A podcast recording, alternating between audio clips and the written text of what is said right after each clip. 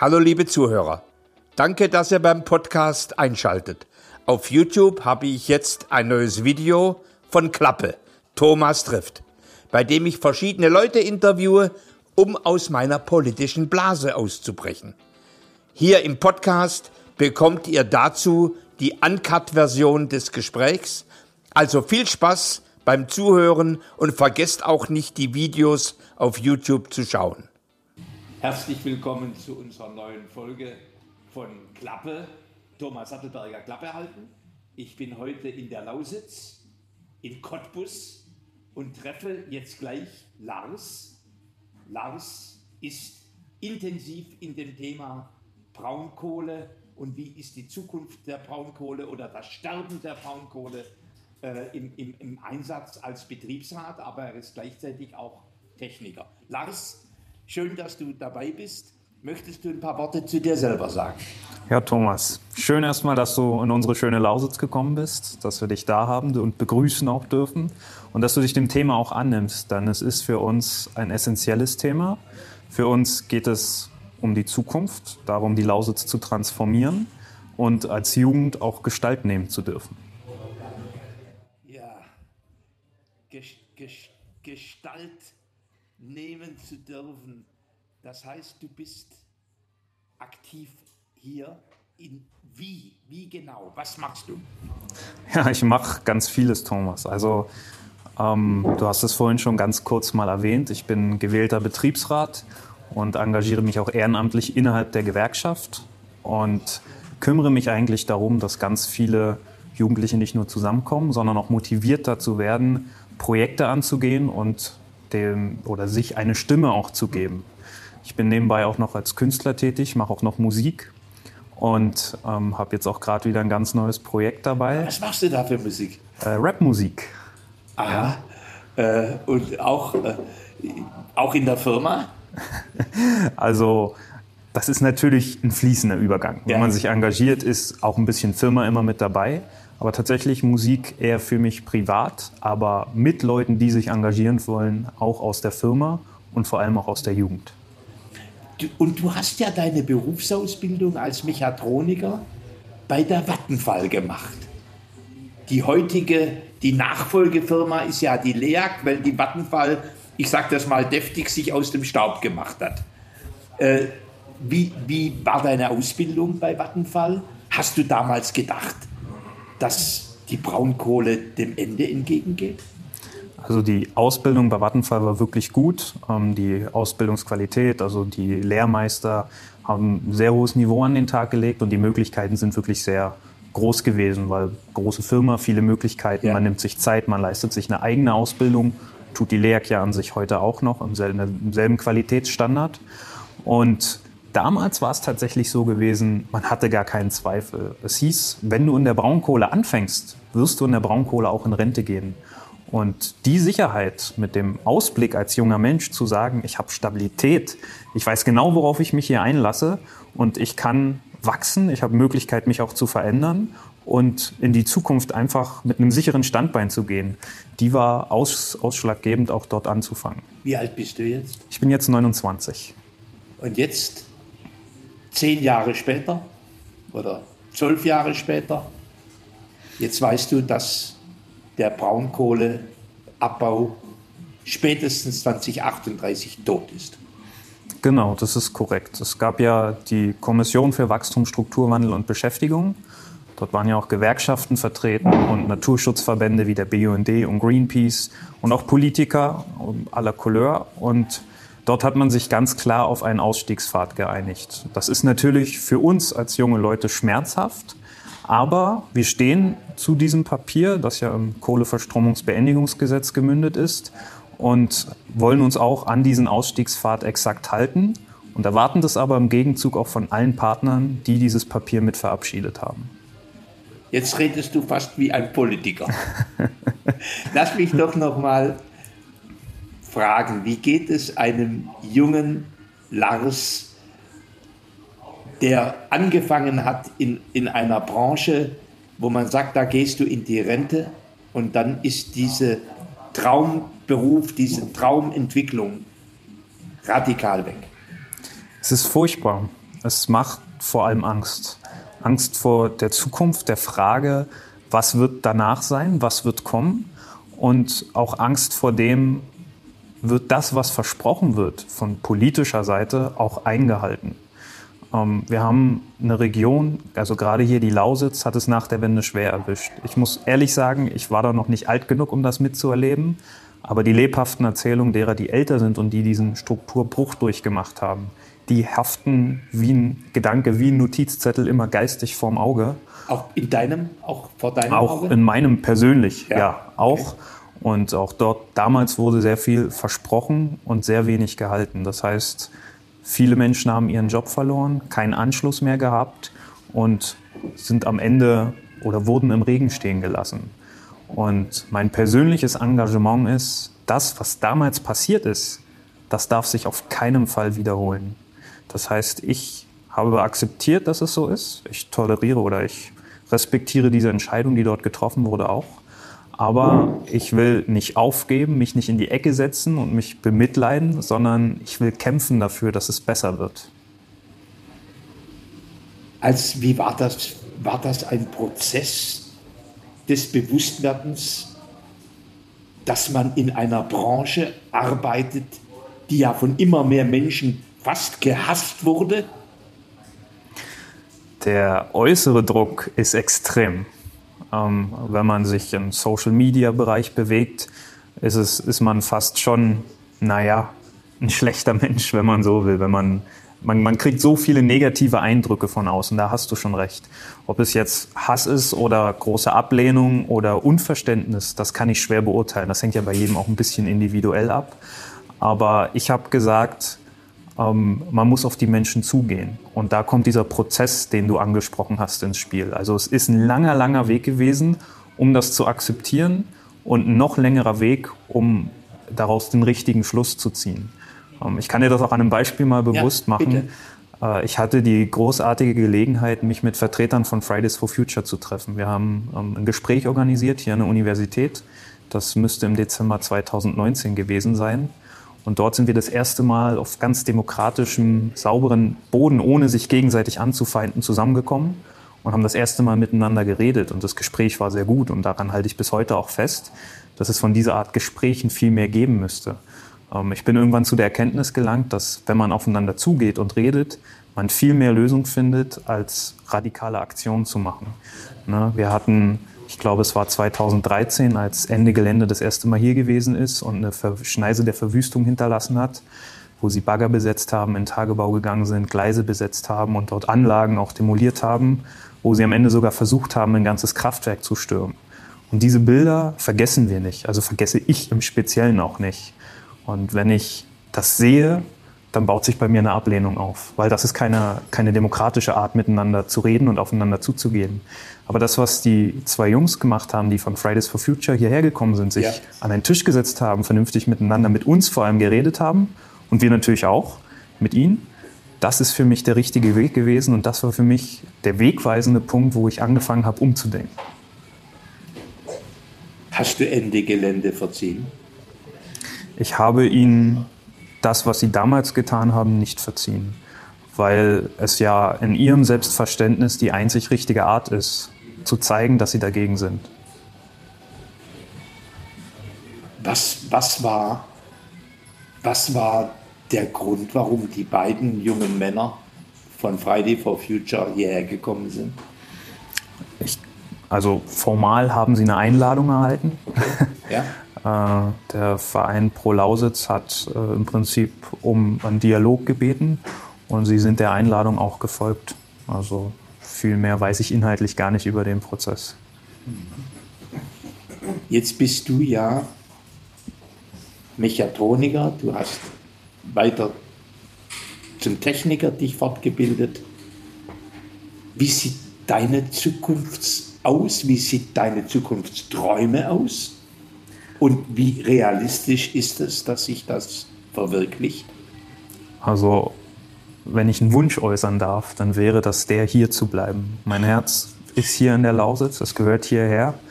Und ich möchte um jeden Preis hier weiterarbeiten. Wie auch immer das aussieht, was ich dann tun werde. Für mich ist klar, Es wird eine Transformation geben, die möchte ich mitbegleiten. Ich habe ja eingangs gesagt, wir möchten auch äh, als Jugend mehr gestalten. Das möchte ich natürlich auch. Und im besten Fall wird es ein Arbeitsplatz sein, der CO2-neutral ist oder gar kein CO2 erzeugt und der Gesellschaft einfach dienlich ist und uns auch weiterbringt. Ähm, ich glaube, von konkreten Arbeitsplatzvorstellungen lässt sich schwer was ableiten. Also ich könnte natürlich weiterhin in der Telefonie tätig sein. Ich könnte ähm, vielleicht äh, irgendwas mit Kommunikation machen, wie wir beide jetzt miteinander reden. Ja. Auch das wird auch weiter benötigt werden. Oder mich anderweitig engagieren. Ähm, aber ich möchte mich eigentlich so ein bisschen treiben lassen und schauen, dass ich erstmal für die anderen etwas bewege und hoffen, dass ich auf dem Weg etwas finde, womit ich hier weiterbleiben kann und mir meine Zukunft aufbaue. Ich bin ab und zu im Ruhrgebiet und das Ruhrgebiet hat ja auch eine leidvolle Transformation im Abschied von der Steinkohle hinter sich. Da gibt es Regionen, die haben sich gut entwickelt, da gibt es Regionen, die haben sich überhaupt nicht gut entwickelt. Da ist die Armut überall spürbar. Hast du auch manchmal Sorge? Und wie gehst du mit der Sorge um? Ja, also ich war tatsächlich im Ruhrgebiet auch schon unterwegs gewesen und habe zwar nicht persönlich die Menschen erlebt, die in dieser Situation gefangen gewesen sind, aber ich habe gesehen, wie Städte aussehen und wie es sich anfühlt und habe natürlich die Sorge, dass genau dasselbe hier auch passieren kann. Wir haben vorhin ganz kurz darüber gesprochen, dass es nach der Wende einen Bruch gegeben hat. Und davon haben sich einige Städte bis heute hier auch nicht erholt oder einige Infrastrukturen noch nicht. Und die Sorge treibt einen um oder ganz konkret, es ist Angst, Zukunftsangst. Ja, ähm, und die treibt auch andere hier in der Region um. Wir erleben ja schon seit Jahren Landflucht auch, das ist ein echtes Thema. 90 äh, Prozent meines Freundeskreises sind gegangen, weil es außerhalb der Braunkohle keinen attraktiven Arbeitgeber für sie gegeben hat, der auch dementsprechend bezahlt. Und sie sind jetzt in Städten wie München, wie Leipzig, Berlin, Bremen oder gleich ins Ausland gegangen. 90 ähm, Prozent? 90 Prozent, ja. Und du hast das nicht gemacht, weil? Ich hier einen Anschluss gefunden habe, weil ich eine gute, eine sehr gute Ausbildung in der Braunkohle hatte und weil für mich der Weg eigentlich sicher erschien. Und was macht die Verbundenheit zur Lausitz aus? Tja, sind es die Leute, mit denen man zusammenarbeiten darf? Sind es ähm, unheimlich schöne Landschaften, die wir auch haben? Oder ist es vielleicht doch was ganz anderes? Ich kann es gar nicht so genau benennen. Ich fühle mich hier einfach wirklich zu Hause. Das heißt, du möchtest nicht weg? Ich möchte nicht weg. Jetzt sind, wenn da viele junge Leute weggehen, dann fehlen die ja als Fachkräfte für die Transformation der Region. Also wir haben ja im Unternehmen noch eine ganze Menge junger Leute, ja. die gerne das auch mitgestalten wollen und die auch fachkräftemäßig sehr gut ausgebildet sind, weil sie überwiegend aus unserer eigenen Ausbildung stammen. Ja. Und gerade die sind ja eigentlich dafür prädestiniert, dass man ihnen hier Ersatzarbeitsplätze anbietet, möglicherweise Umschulungen, Weiterbildungen, Qualifikationen in jedem Maß. Ich glaube, da muss auch jeder bereit sein, das anzunehmen. Aber die können es am meisten mitgestalten. Und ich sage das auch gerne und formuliere das als Wunsch. Vielleicht gelingt es uns sogar, Ersatzarbeitsplätze zu schaffen, die dermaßen attraktiv sind, dass die, die gegangen sind, auch wieder hierher zurückkommen. Das wäre ja wirklich der Idealfall. Ja. Aber wie, wie sieht das? Jetzt hast du eine hochqualifizierte Ausbildung als Mechatroniker. Ähm, wenn du jetzt ein einfacher Braunkohlearbeiter bist, was kannst du in Zukunft machen? Wie sieht dessen Zukunft aus? Und als Betriebsrat kommst du ja mit vielen deiner Kolleginnen und Kollegen zusammen. Also ich kann dir ganz ehrlich sagen, die letzten Monate waren für mich als Betriebsrat persönlich nicht sehr einfach gewesen. Viele haben diese Angst und äußern sie auch und überlegen, wie geht es eigentlich weiter mit mir? Dann, wir haben dringende Klimaziele zu erfüllen auf der einen Seite. Das verstehe ich auch und das ist unheimlich wichtig, dass wir diesen Weg auch beschreiten. Verstehen das die Braunkohlearbeiter auch? Ich würde sagen, überwiegend. Ja? Vielleicht nicht alle, weil jeder hat ja auch seine persönlichen Präferenzen. Aber Sie wollen diesen Weg ja auch bewusst gehen, erwarten aber auch gegenüber der Politik, dass es Möglichkeiten gibt, eben hier zu bleiben. Wir haben einen ersten Ansatz hier im Revier, das ist das Bahnwerk. Vielleicht hast du es auch schon mal gehört, das in den nächsten Jahren erweitert wird, wo sie Diesel auf E-Loks umrüsten und eine ICE-Wartung hierher ja. bringen wollen. Das wird in etwa um die 1000 bis 1200 Arbeitsplätze die in die Region bringen, wo eben Facharbeiter im Tagebau hochqualifiziert dafür sind. Industriemechaniker können Züge warten, Elektriker ja, können ebenfalls klar. Züge warten und umbauen und dafür sind sie sehr gut prädestiniert. Aber das löst eben nicht alles. Ich sage immer, das ist so ein Sechstel in etwa unseres Unternehmensstamms und ich erwarte eine ganz klare Diese Lösung. Diese fünf Sechstel, über die rede ich eigentlich, äh, denn wir wissen ja, dass höher qualifizierte Menschen es einfacher haben, auch in der Veränderung, wenn sie wollen. Ähm, und niedrig qualifizierte sich sehr viel schwerer tun. Und das sind ja in, in der Branche dann wahrscheinlich die fünf Sechstel. Also ich sag mal, vielleicht nicht komplett. Ja. Aber für die fünf Sechstel muss es eine klare Lösung geben. Da muss auf jeden Fall viel mehr davon her. Da reicht ein Bahnwerk mir noch lange nicht. Okay. Ich erwarte Investitionen in Infrastruktur, also nicht nur in Gleise, in Anbindung an Industrieparks und von mir aus auch Autobahnen oder Ausbau von Autobahnen. Ich erwarte eigentlich auch sowas wie ein Innovationskraftwerk zum Beispiel ähm, Reallabore, wo man mit Wasserstoff forscht. Ja. Ähm, Innovationskraftwerk kann ich auch noch mal ganz kurz was dazu sagen. Äh, das ist ein Kraftwerk, das sozusagen Wasserstoff, äh, Gas, Sonne und Wind bündelt und grundlastfähig ist. Aha. Eine Windmühle, also eine Windkraftanlage oder ein Solarfeld erzeugt ja keine Netzfrequenz, also ja. noch nicht. Aber so ein Innovationskraftwerk hat das Potenzial, genau dieses Problem, diese Lücke zu füllen. Und der große Vorteil ist, da wo die heutigen Kraftwerke stehen, da stehen auch die Netzknoten. Okay. Das heißt, die Errichtung solcher Kraftwerke wäre für mich ein klarer Schritt für die Transformation, die auch das Wissen über Energieerzeugung hier in der Region hält und bündelt.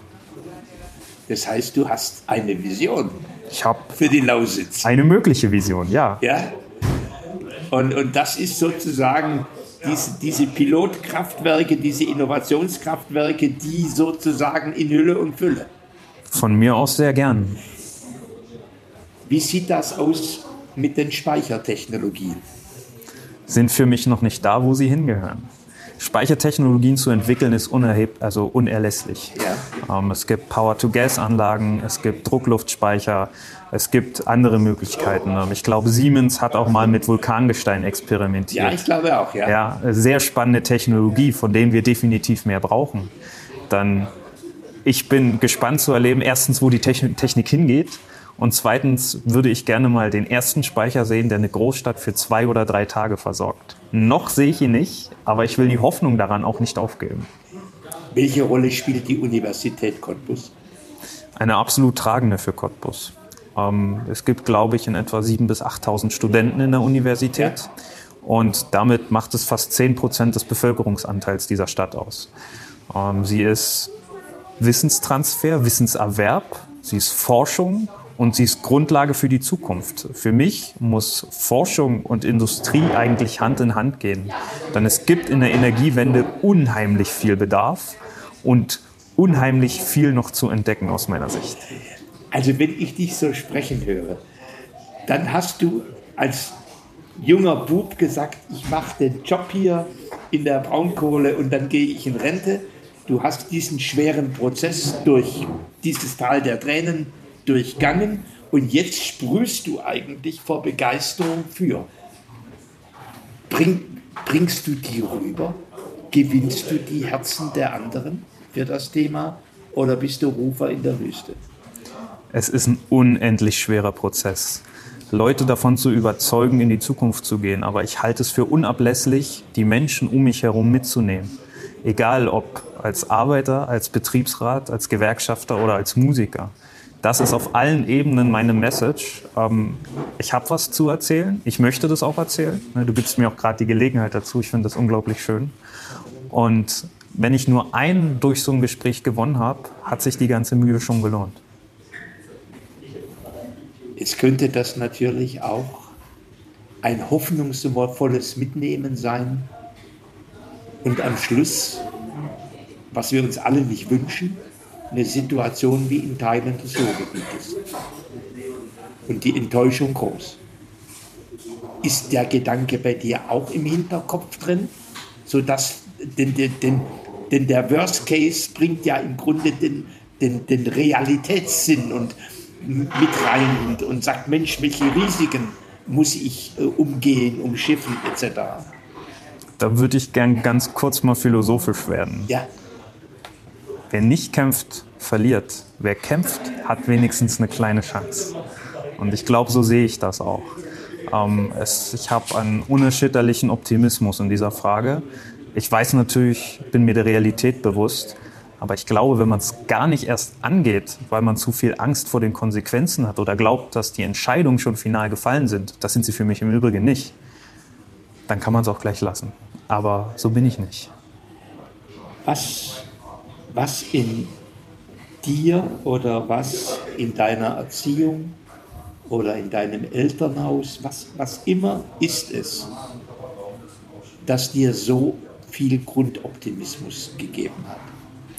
Ich glaube, es sind all die Menschen, die mir auf meinem Weg begegnet sind, die mit mir kämpfen. Ähm, alleine irgendwo vorn zu stehen, ist eine gute Sache, aber ohne Mitstreiter kann das einfach nicht funktionieren. So ein Kampf ist immer Teamarbeit. Es ist meine Familie, die mir extrem den Rücken deckt in allen Fragen, das muss ich ganz klar sagen. Es sind meine Freunde, die mich, die hier noch geblieben sind, dabei unterstützen. Es sind Arbeitskollegen, die sagen, dass der Weg wichtig ist. Es sind Gewerkschafter, die sagen, wir wollen das auch mit dir gestalten und äh, wir helfen dir auch, äh, deine Ideen umzusetzen. Und es sind auch zum Beispiel Bürgermeister, die sich zu einer Lausitzrunde zusammenfinden und die diesen Geist, die, das Kämpferische auch teilen. Da gab es doch schon richtig böse Geschichten, dass der eine oder andere Bürgermeister sich eine, eine, eine goldene, einen goldenen Hahn äh, auf seinen, seinen Kirchturm setzen wollte von den vielen Milliarden die in die Lausitz fließen. Was hältst du von solchen Geschichten? Wenn sie wahr sind, ist es eine absolute Schweinerei, muss ich an der Stelle klar sagen. Das Geld soll da sein, um eine Transformation hinzubekommen und für nichts anderes. Ich brauche keinen restaurierten Bahnhof, ich brauche ähm, keine Institutionen, die am Speckgürtel von Berlin angesiedelt werden, zu denen wir keinen Zugang haben. Und ich brauche auch keine neuen Radwanderwege, obwohl Radfahren und Wandern schöne Dinge sind, aber das bringt für unsere Transformation leider nichts. Wenn es so ist, dann müssen diese Leute wirklich zur Rechenschaft dafür gezogen werden und dann muss dieser Fehler korrigiert werden. Braucht die Lausitz, damit, wenn es technisch und technologisch weitergeht, damit die Menschen auch gerne zu ihr kommen, braucht es da auch bessere Lebensqualität? Ich glaube, die Lebensqualität steigt und fällt mit dem Verdienst. Und wir brauchen ganz klar gut bezahlte Arbeitsplätze. Ich sage immer noch gewerkschaftlich gesichert, weil das ja. in meinem Herzen als Gewerkschafter eine Unvereinbarkeit ist, wenn es nicht so ist. Ähm, aber ich denke, das ist unerlässlich, dass wir das bekommen. Wir haben ein sehr niedriges Lohnniveau, wenn man die Braunkohleaktivitäten mal außen vor lässt und vielleicht auch noch die weiter entfernte BASF. Ähm, und daran muss dringend etwas passieren. Wie, wie stark ist denn, sind die Menschen, Familienangehörige allemal, ja, aber der Schuster, die Steuerbeamtin, äh, der, der, der Metzger um die Ecke, das sind ja alles Menschen, die von dieser Transformation betroffen sind. Wie sehen die das? Also ich kann es nur ahnen, weil ich kann natürlich kann nicht jede einzelne Meinung in der Lausitz einfangen. Ähm, aber möglicherweise hängt das so ein bisschen auch vom Berufsfeld ab. Wenn ich jetzt eine Metzgerei in der Innenstadt von Cottbus habe, dann wird es wahrscheinlich auch nach der Transformation noch so sein, dass ich das brauche. Wenn ich einen Friseurladen habe, man wird Friseure immer brauchen und man wird sie sich auch immer irgendwie leisten können. Ähm, ich sehe dann eigentlich eher so Dienstleistungen wie zum Beispiel Autohäuser, die davon stärker betroffen sind. Ja. Ähm, oder ähm, Handwerker, die zwar jetzt gerade sehr nachgefragt sind, aber wenn man sie sich vielleicht nicht mehr leisten kann, die darunter sehr leiden, weil es ja auch bedingt, dass du vielleicht ein Eigenheim hast, wo du mal eine Dienstleistung brauchst. Und äh, das wird ja in der Mietwohnung eher nicht widerfahren, dass man einen Handwerker bezahlen muss. Dafür wird der Vermieter eher zuständig sein. Aber dass so ein bisschen die individuellen Lebensräume kaputt gehen und dadurch ähm, Dienstleistungen dafür auch wegbrechen. Und das wird man an der Infrastruktur auch ganz stark merken. Da, das glaube ich, daran glaube ich. Wenn du über die Politik nachdenkst, seit der Wende und dem Kollabieren in weiten Teilen, auch, gerade auch hier in der Region, äh, jetzt das Aus für die Braunkohle. Bist du bitter über die Politik? Und wenn du nicht bitter bist, was dann? Also ich glaube, dass es ein sehr gefährlicher Bodensatz ist für polemische Politik. Dann ist es einfach, sich in Krisen hinzustellen und einen Schuldigen zu benennen und damit ja, ein, eine gewisse Aufmerksamkeit zu erzeugen.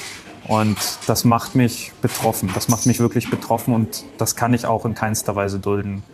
Gleichwohl ist es schwierig, komplexe Themen wie Politik an sich auf einfache Formeln runterzubrechen. Also es gelingt eigentlich fast gar nicht. Ähm, vielleicht ist es ein ganz guter Weg zu erklären, warum Dinge so gekommen sind und Leute darüber mitzunehmen, dass sie auch eine Gestaltungsmöglichkeit haben. Dann sich nur in den Stuhl zu lehnen und mit dem Finger auf etwas zu zeigen und zu erwarten, dass sich etwas ändert, das hat noch nie gut funktioniert. Das heißt, ich würde sagen, ich versuche Leute zu motivieren, Gestaltungskraft auszuüben und damit ein bisschen was von der Polemik wegzunehmen, um dem Ganzen wieder mehr Dynamik zu verleihen. Waren die Politiker, die aus Berlin oder sonst wo in die Lausitz gekommen sind, einfühlsam für die Thematik? Ich würde sagen, die wenigsten. Für die meisten, oder ich formuliere das anders. Es gibt sicherlich einfühlsame Politiker, die sich die Zeit genommen haben und wo man gemerkt hat, da steckt doch Fachwissen dahinter. Die haben sich mit der Thematik wirklich beschäftigt. Es gab eine Menge von Politikern, die haben hier das eine geredet und beim nächsten Wahlkampfauftritt für die andere Region das jeweils passende andere, was dann auch konträr dazu stand. Ähm, da wirklich einen prozentualen Anteil rauszukitzeln, das ist für mich sehr schwierig. Äh, und das, was Sie sagen, bewerte ich auch unterschiedlich. Da gibt es für mich einen vor dem Wahlkampf und nach dem Wahlkampf. Äh, ich würde das eher bewerten wollen in der langfristigen Art und Weise, wie Sie sich äußern und was Sie dann für die betroffenen Regionen, also für uns im Konkreten auch getan haben. Wenn du so in dein Umfeld schaust, würden die Menschen sagen, die Politik ist glaubwürdig? Zum Teil. Ich glaube, viele sind eben schwer getroffen von dem, was nach der Wende passiert ist. Das haben die Leute aus nachvollziehbaren Gründen der Politik niemals verziehen. Und viele ja, leiden immer noch darunter, ne, die zum Beispiel vielleicht nochmal eine Umschulung gemacht haben und für die es dann trotzdem nicht mehr drüber geblieben ist als ein 450-Euro-Job. Ich will das auch auf keinen Fall abwerten, wenn jemand so einen Job macht. Ich habe die höchste oder die größte Hochachtung ähm, davor, aber sie sind halt nie wieder in einen guten Verdienst gekommen. Und ich glaube, das kreidet man der Politik hier bei uns vor allem immer noch sehr übel an. Und die Politik wird sich daran messen lassen müssen, von dem, was sie jetzt verspricht und dann auch in den kommenden Jahren davon halten kann. Siemens wollte vor ein paar Jahren, drei oder vier Jahren, hier eine große Fabrik schließen.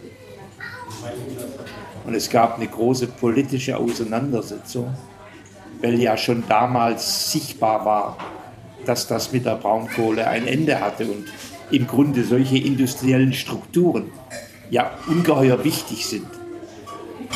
Wie hast du das Verhalten von Siemens erlebt damals?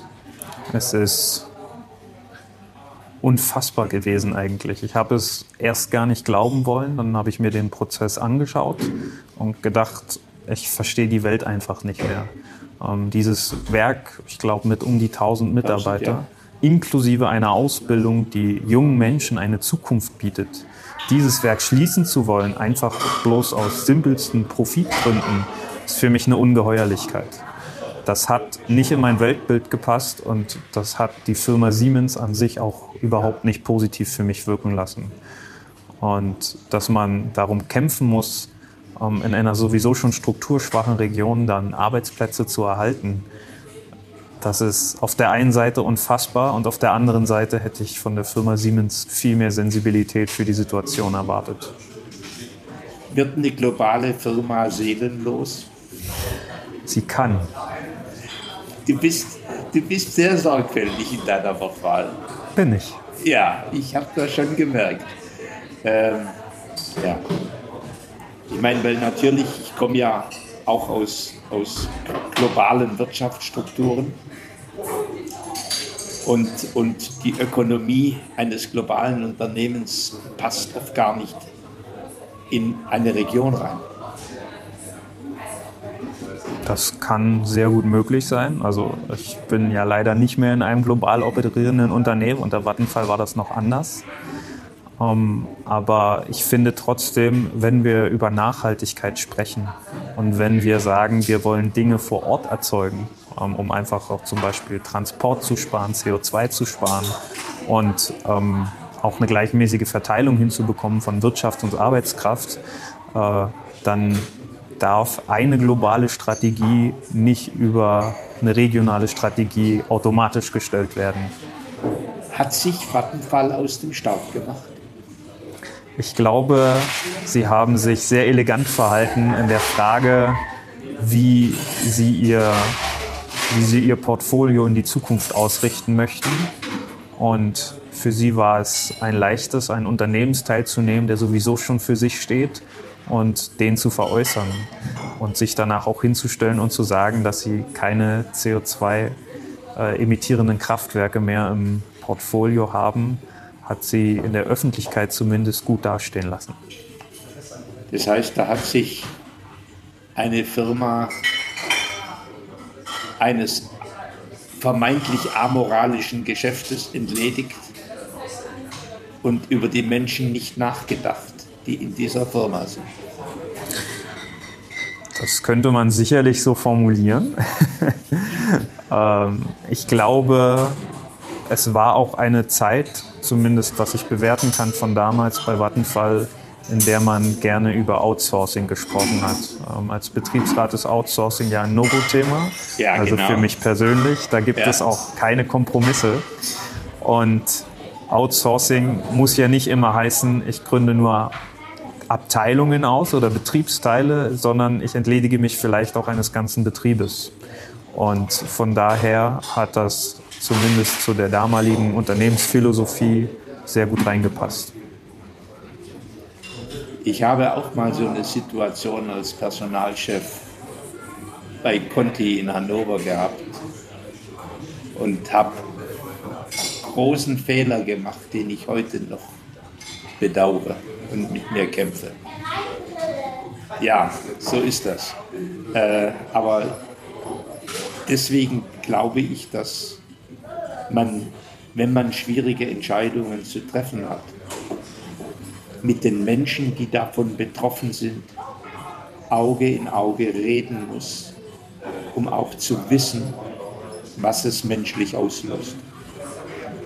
So damit diese Entscheidung auch in Kenntnis des menschlichen Leides getroffen wird. Aber das ist meine Lehre aus dem aus der Situation in Hannover stecken. Um, da kann ich dir eigentlich nur zustimmen. Ähm, es lässt das Ganze aus der anderen Sicht auch deutlich menschlicher wirken. Und ich glaube, also manche Entscheidungen müssen getroffen werden. Das ist einfach so. Es, oft geht es ja auch um Wirtschaftlichkeit oder das Überleben von Unternehmen.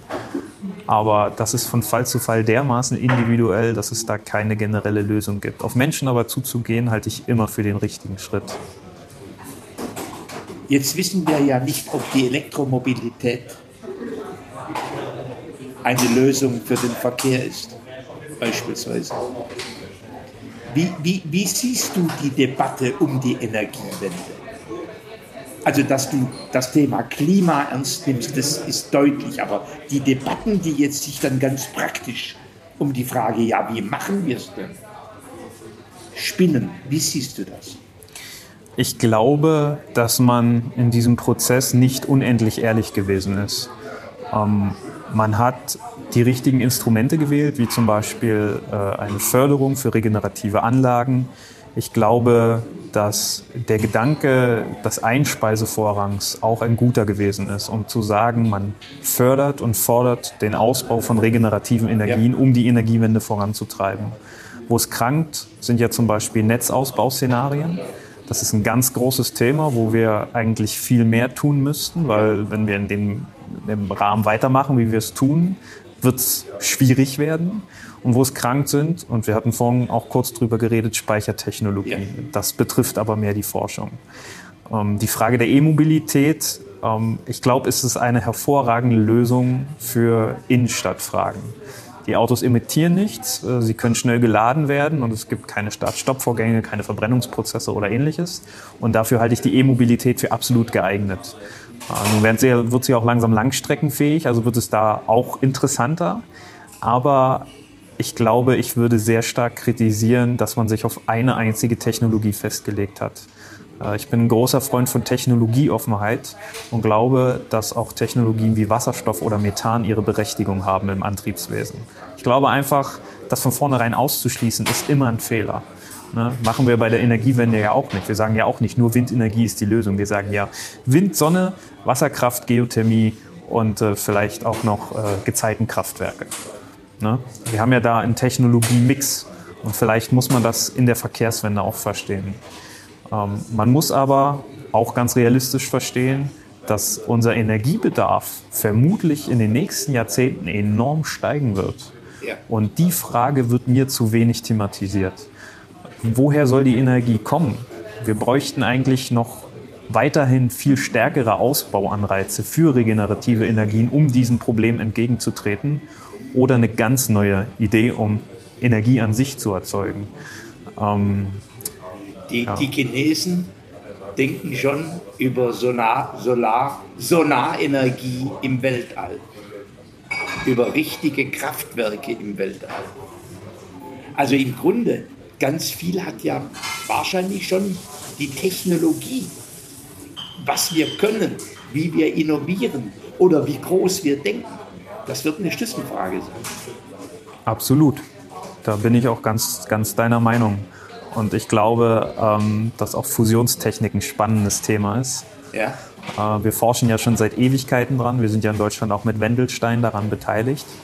Äh, vielleicht wird das auch mal die Lösung. Ähm, ich meine, sehr wenig radioaktive Abfälle, die eine Halbwertszeit von vielleicht 100 Jahren haben und äh, keine emittierenden Probleme, also kein CO2, kein NO2, also keine genau. Stickoxide und ja. nichts.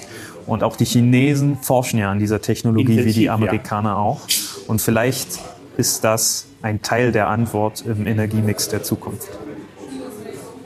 Was möchtest du mir ganz persönlich mitgeben und was möchtest du der Politik mitgeben? Dir ganz persönlich würde ich mitgeben wollen, dass es, also erstmal würde ich mich bedanken wollen für dieses sehr angenehme Gespräch. Äh, ich finde das sehr interessant, dieses Format an sich auch. Und dass du auch weiterhin kritisch hinterfragst und beleuchtest. Und dass du auch vielleicht in fünf oder zehn Jahren einfach mal wieder in die Lausitz kommst und wir in der Retrospektive schauen, wie sind die Dinge eigentlich ja, gelaufen, ja. die wir beredet haben. Ja. Das fände ich sehr interessant. Das würde ich dir mitgeben wollen, ja. Und der Politik würde ich mitgeben wollen, reeller und ehrlicher über die Probleme der Energiewende zu reden. Offen darzulegen, wo die Herausforderungen liegen. Ne? Beim Netzausbau, Speicher, wo wir gerade drüber gesprochen haben. Und ehrlich auch sagen, dass wenn man nicht schneller daran arbeitet, es sehr schwer werden wird, die zeitlichen Ziele einzuhalten. Und auch ehrlich zu sagen, dass es für die Stabilität des Netzes unerlässlich ist, dass Kernpunkte der Energieerzeugung nicht abgeschalten werden. Die Bundesnetzagentur hat ja da ein sehr genaues Auge drüber ja. und wacht am Ende über Abschalten oder Nicht-Abschalten. Ich glaube, das müsste man etwas stärker thematisieren. Das wäre fairer und ehrlicher zugleich. Jetzt habe ich doch noch eine Frage. Knipst die Lausitz vor 2038 das Braunkohlelicht aus? Das kann ich dir sehr genau beantworten. Es gibt in diesem Prozess eine gewisse Wenn-Dann-Logik. Das heißt, die Kommission, die diese Empfehlung erarbeitet hat, die am Ende in das Gesetz eingeflossen ist, wird sich alle drei Jahre treffen und Ausbauziele, Speichertechnologien und Netzausbau überprüfen und entscheiden, ob das, was an Zielen definiert worden ist für die Jahre, eingetroffen ist, übertroffen wurde oder nicht erreicht worden ist. Und anhand dessen wird der Ausstiegsplan entweder so bleiben, sich möglicherweise sogar noch verlängern oder auch verkürzt werden. Und diese Logik halte ich für maximal fair. Demzufolge, wenn wir uns anstrengen, wenn es genug Ersatzarbeitsplätze gibt und wenn uns die Transformation mit allen Leuten gelingt, die daran beteiligt sind, ist es durchaus möglich, dass wir eher als 2038 aussteigen. Jetzt mache ich doch noch mal ein anderes Szenario.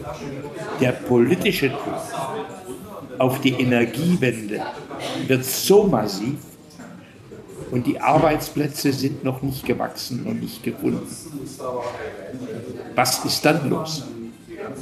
Der politische Druck kann massiv sein, wie er will. Wenn Technologien nicht erforscht und Netze nicht gebaut worden sind, kann man Kraftwerke nicht einfach abschalten. Das ist ein Szenario, das kann ich mir im Leben nicht vorstellen. Nicht im geringsten, hintersten Winkel des Kopfes, dass ein politischer Druck zu dümmsten Handlungen führt. Sollte das passieren, also es gibt natürlich immer ein gewisses Restrisiko, sind die Folgen schwer bis unabschätzbar. Wenn es zu einem Blackout kommen sollte, ist ja durchaus nicht unrealistisch, wenn man sich die Netzeingriffe der vergangenen Jahre anschaut. Ja. Und dass in einem Netz, was 65 bis 70 Gigawatt die Stunde braucht, einfach mal 10, 15 oder 20 Gigawatt fehlen, das ist auch schon vorgekommen. Ne, letztes Jahr im Sommer, als die Schweiz plötzlich eingreifen musste, oder wenn im Sommer in Frankreich die Flüsse so warm sind, dass sie die AKWs drosseln müssen und der Stromexport massiv einbricht oder sie selber Stromprobleme haben. Oder in Belgien Winter, wenn sie wieder feststellen, dass die Reaktoren nicht gut ausreichend gebaut sind und sie auch die drosseln müssen, dann kommt es ja schon zu diesen Engpässen. Das heißt, ein Szenario eines Blackouts ist durchaus denkbar.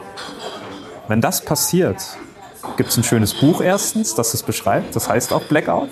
Empfehle ich auch jedem mal zu lesen. Aber die Folgen davon sind schwer bis nicht abschätzbar und ich hoffe ehrlich gesagt, dass es niemals zu dieser Entscheidung kommt.